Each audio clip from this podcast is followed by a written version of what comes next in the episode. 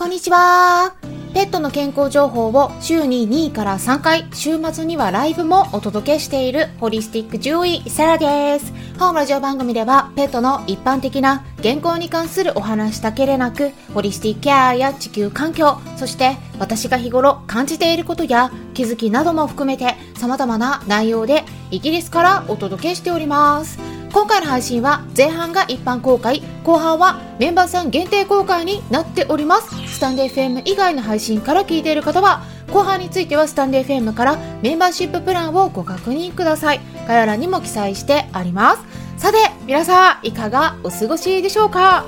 おとといですかねお届けした内容に関する解説についてね、えー、改めてメンバーさん限定のコミュニティの方に投稿しておりますのでね、えー、まだそちらご確認いただいてない方は、えー、メンバーさん限定なんですけれどもぜひぜひチェックしてもらえたらなと思いますしまだそちらのコミュニティの方に参加されてない方はメンバーの方は誰でも招待しておりますので私の方に直接メッセージください。概要欄のところに記載してありますで質問箱とかスタンデー FM のレターの方からのご質問いただいてるんですが、え、メンバーさん優先にしておりますので、え、もしかしたらね、え、全然答えてもらえていないと思われてる方もいらっしゃるかもしれないんですけれども、えその点ご了承いただければと思います。あとはねライブの中でも時々一般公開で行っておりますので、えー、メンバーでない方の場合はねその時にぜひいらしていただいたりもしくはねせっかくなので、えー、たったの一月ワンコインなのでね、えスタンデー FM のメンバーになっていただければ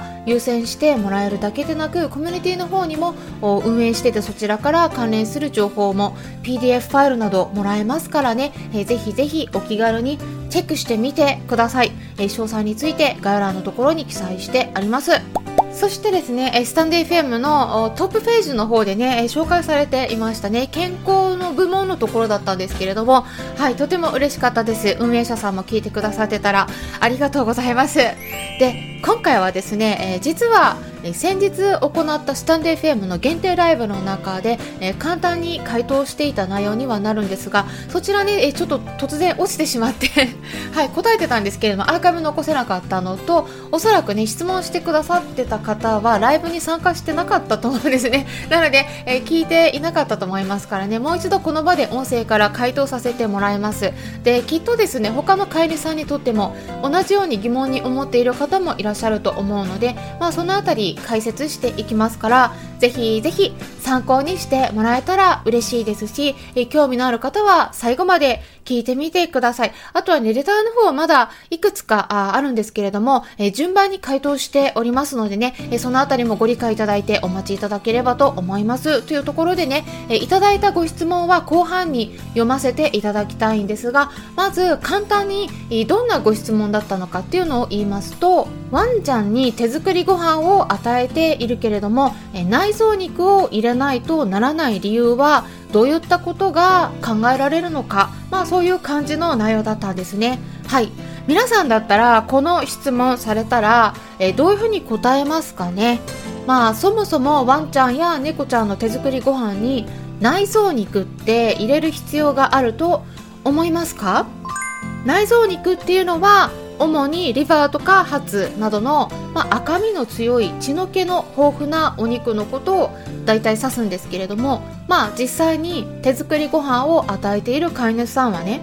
この辺り入れてますかね？はいこれね実は日本と欧米の手作りご飯のレシピを見ると結構大きな違いになっているんですよね。はい、もちろんですね日本の食にもいいところはあるんですがワンちゃん猫ちゃんの場合ですねそもそも生き物としての必要とする栄養素が全然人間と違うっていうところをねやっぱり意識する必要があると思うんですね。でぜひね日本だけの情報に偏らず世界を見渡して見ていただくのがいいと思います。でそうするとね日本で広まっている情報に結構偏りがあるっていうことに気づくはずなんですね。特にインスタとか YouTube の内容もね注意した方がいい内容が含まれているのでね、えー、全部ダメなわけではないんだけれどもちょっと注意した方がいいかなっていう偏った情報もちらほらと見かけられるのでね、え、TikTok もそうですがぜひぜひ注意してってくださいというところで、まあ、手作り食に内臓肉が必要なのかっていう問いに対する答えと、まあ、今回は日本の手作りご飯の栄養に関する論文についても合わせて簡単に解説していくんですが、はい、今週末もライブ2連続ありますね。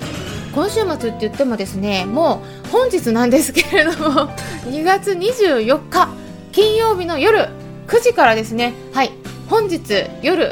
Voicyにてコラボライブを開催します。はい。はいということでソリスあさこさんという方がいらっしゃるんですが海外生活しかもベリーズに住んでいらっしゃるということでねそしてメタバースのイベントを開催されているんですね。なのでそのあたりについてお伺いしていきますから、特に SNS 活動に興味を持っている方や、実践されている方、メタバース、これからの時代、まあ、やっぱりね、えー、実際に試したことがないっていう方でも、知識として知っておくとかなりだいぶ変わってくると思いますので、えー、ぜひぜひこちらのお話をお伺いしていくのと、あとは実際にソリスあさこさんはですね、えー、動物さんとも暮らしていらっしゃるので、えー、そちらのね、ベリーズはね、さすがに私も行ったことありませんので、はい、どんな生活を送っていらっしゃるのか、動物との生活についてもお話お伺いしていきますから、ぜひぜひご確認いただければと思いますね。概要欄のところにも記載してあります。そしてですね、2月25日、明日の土曜日、朝活ライブということでこちら限定になるんですけれども朝の8時10分からスタンデー FM の方でライブを開催します。はい。はいということでまだメンバーになっていない方は今からでも間に合いますのでね。はいぜひメンバーシップ制度の方ご検討いただければそのライブの方もご参加できるようになりますし参加できなくてもアーカイブの方まあちょっと前回は残せなかったですけれどもアーカイブ基本的には残せますのでね、はい、そちら残していきますからはい、そちらの方ご確認いただけますのでね、ぜひぜひメンバーシップの制度の方ご確認ください。で、内容はですね、春先のワクチンについてお話しできればと考えているんですが、まあ、レターの方でね、ご質問いただいているものもあるので、そちらの方にちょっと内容を変えたりとか、もしくは、あとちょっと療法職での問題がね、ちょっと出てきておりまして、まあ、先日ですね、えー、この音声の中でも皆さんに解説しておりましたので、まあ、それに関するお話とかもねちょっともう少し補足できたらなと思っておりますので、まあ、そのあたり興味のある方はぜひ限定ライブの方ご参加ください。というところで、スタンデー FM 以外の配信の場合は、ここで終了になりますので、もしも後半も聞きたい方は、スタンデー FM アプリの方から聞いてみてください。アプリは携帯電話のアプリ検索のところから、スタンデー FM と入力したら出てきますので、ダウンロードして私のチャンネルを探して、メンバーシップ制度にご登録いただければ、最後まで聞くことができるようになります。それでは後半に入っていきましょう